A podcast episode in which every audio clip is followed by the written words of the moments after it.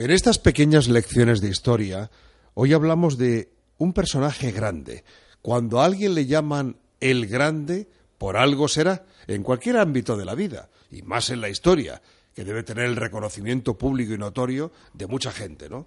Pues Benito Díaz de la Cebosa, con B, lo digo porque luego habrá que meterse en Internet, nos habla de un capítulo de ese libro apasionante titulado 18 relatos históricos para persuadir y dirigir, porque luego tiene eh, la vida alguna concomitancia con, por cómo se expresa la vida de hoy en día, ¿no? En función de lo que pasó hace años. Federico II el Grande. Nos encontramos en el año 1740 y un nuevo rey llamado Federico II llega al trono de Prusia. Es un hombre eh, con fama de, blando, amante de las letras, de hecho le gustaba la literatura, la historia, filosofía, pintura, música e incluso tocaba la, tocaba la flauta. Pero nada más llegar comenzaron los cambios y las guerras.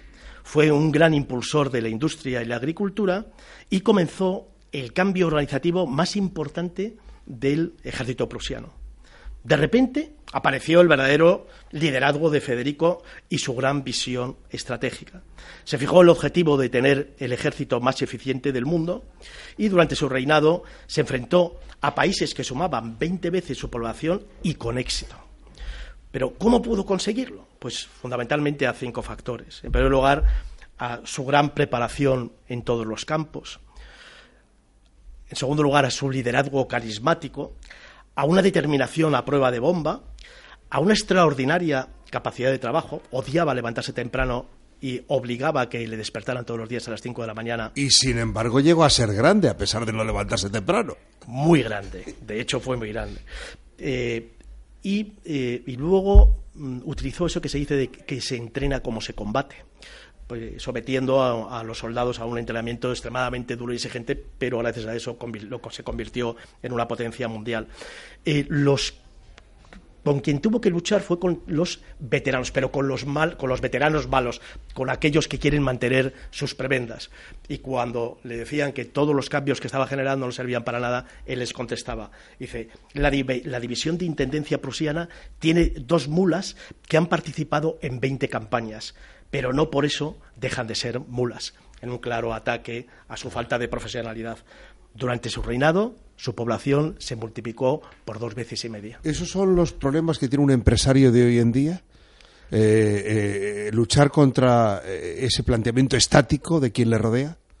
Bueno, en, la gestión del cambio, por ejemplo, unos...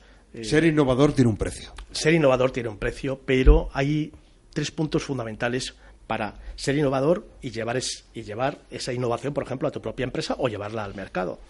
En primer lugar, un, fuerte liderazgo para impulsar esos cambios. En segundo lugar, ser una persona que esté lo suficientemente preparada, no estar delegando absolutamente todo. Y en tercer lugar, dos palabras que son definitivas en todo, que son determinación y actitud.